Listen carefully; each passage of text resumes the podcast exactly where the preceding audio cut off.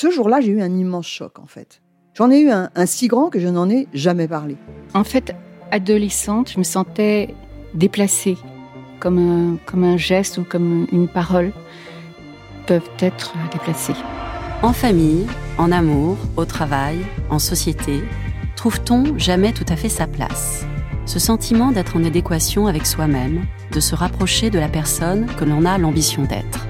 Une carrière pertinente qui nous rend heureux, un entourage qui nous aime pour ce que nous sommes, une vie qui nous ressemble ou tout du moins nous trahisse le moins possible. Parfois, ce sentiment de cohérence arrive vite, parfois plus tard, quelquefois jamais.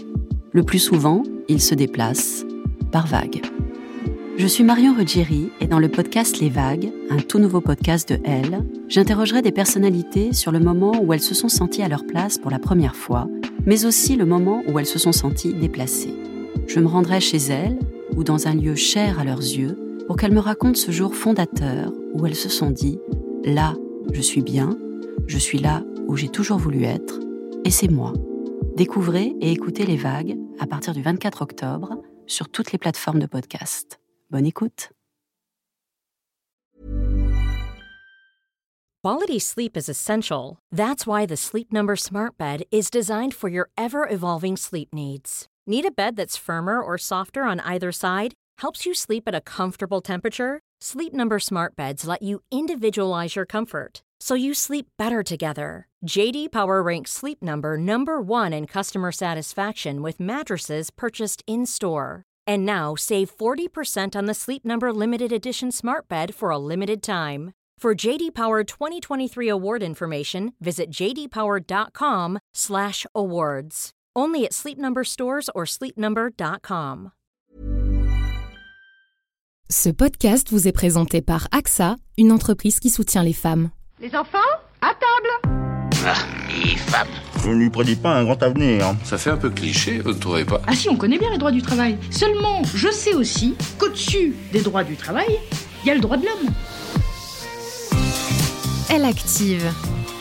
Négocier grâce aux techniques du RAID avec Laurent Combalbert. Bonjour Laurent Combalbert. Bonjour. Le sujet du jour ensemble, c'est négocier selon les techniques du RAID. Est-ce que vous pouvez d'abord vous présenter, qu'on comprenne pourquoi le RAID? Ah Oui, je suis donc négociateur professionnel, je m'appelle Laurent Combalbert. J'ai passé euh, un peu plus de six ans au sein du RAID en tant que, que négociateur, euh, officier négociateur. Et euh, j'ai ensuite créé euh, ADN, l'agence des négociateurs, une organisation privée qui fait de la négociation dans tout type de situation. Alors, le RAID intervient en situation de crise, prise d'otages, groupe d'individus retranchés, et les forces du RAID agissent, mais elles doivent surtout décider vite. La première question, c'est est-ce qu'on négocie toujours ou pas? Est-ce qu'il y a des situations dans lesquelles on ne négocie pas? Il y a des situations dans lesquelles on ne négocie pas, elles sont extrêmement rares. hein. La négociation est privilégiée dans ce genre de situation. On essaie toujours de, de créer le contact, de créer le lien, pour plusieurs raisons. D'abord pour temporiser la situation, ensuite pour euh, faire du renseignement, obtenir des informations, arriver à comprendre le profil et la motivation de la personne qui est en face, et puis induire le changement chez elle, l'amener à, à considérer qu'elle doit se rendre et libérer les otages qu'elle en détient. Ça, c'est le principe de base. Alors dans le monde de l'entreprise, on pense que la négociation est un excellent outil de, de gestion des conflits. Je dirais qu'on peut toujours négocier. Par contre, il y a des choses sur lesquelles on négocie pas. Il y a des éléments qui ne sont jamais négociables, qui peuvent être les valeurs, qui peuvent être l'éthique, qui peuvent être euh, des choses qui font l'organisation, euh, son ADN de base, ses valeurs de, constitution, et euh, négocier contre ces éléments-là, ce serait remettre en cause l'existence même de l'organisation. Donc négocier, ça ne veut pas dire céder, et négocier, ça ne veut pas dire que tout est négociable. Il y a des sujets qu'on appelle le jamais négociable, sur lesquels on ne va jamais. Négocier, est-ce que c'est un travail d'équipe aussi? Est-ce qu'il faut s'appuyer sur les forces des autres? Oui, systématiquement. C'est vrai que quand on regarde les négociateurs de groupes d'intervention ou les films hollywoodiens qui racontent leurs histoires, c'est souvent un négociateur tout seul qui va euh, courageusement, sans armes, affronter le preneur d'otages. Or ça, c'est dans les films. hein. Dans la réalité, on négocie toujours en équipe. Même s'il y en a qu'un qui parle, il y a toujours une équipe derrière. Un négociateur en soutien, un psychologue éventuellement, quelqu'un qui fait le renseignement. Donc on a toujours une équipe derrière soi et, les éléments les plus performants dans l'équipe sont pas forcément ceux qui sont sur le devant de la scène. Ce sont ceux qui euh, font tourner la machine, qu'on met pas souvent dans la lumière, euh, mais qui permettent au négociateur d'avoir l'information au bon moment, d'avoir la confiance en lui nécessaire pour faire son job. Est-ce qu'il y a des grandes stratégies de négociation? Est-ce qu'il y a des grands axes? Oui, il y a trois grandes stratégies de négociation. Voilà. Il y en a plus que ça si on rentre dans le détail, mais les, ce qu'on appelle les stratégies avancées ne sont que des déclinaisons des trois principales. La stratégie la plus recherchée, évidemment, c'est ce qu'on appelle la coopération. D'entrée de jeu, les parties prenantes sont d'accord pour trouver un accord. C'est ce qu'on appelle le win-win de manière assez classique. Malheureusement, seuls 10% des négociations peuvent être résolues par la méthode de négociation dite raisonnée, hein, la négociation win-win. Pourquoi? Parce que seuls dans 10% des négociations, les parties prenantes sont euh, objectives, euh, sont euh, honnêtes, transparentes et annoncent vraiment ce qu'elles veulent pour trouver un accord. 90% des négociations commencent par une compétition. L'un veut gagner ce que l'autre va perdre.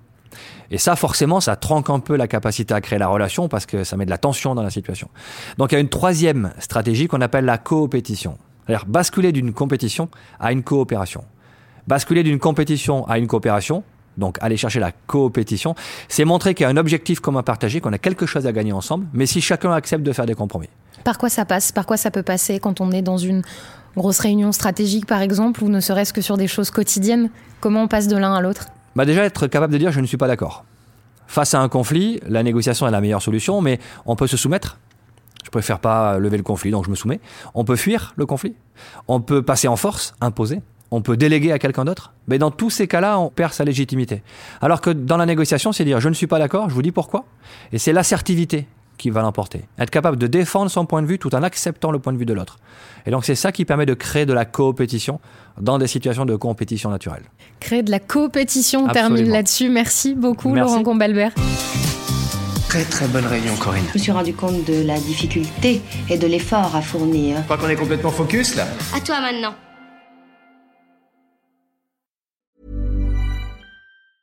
Mom deserves the best, and there's no better place to shop for Mother's Day than Whole Foods Market. They're your destination for unbeatable savings, from premium gifts to show-stopping flowers and irresistible desserts. Start by saving 33% with Prime on all body care and candles. Then get a 15-stem bunch of tulips for just $9.99 each with Prime. Round out Mom's menu with festive rosé, irresistible berry chantilly cake, and more special treats. Come celebrate Mother's Day at Whole Foods Market.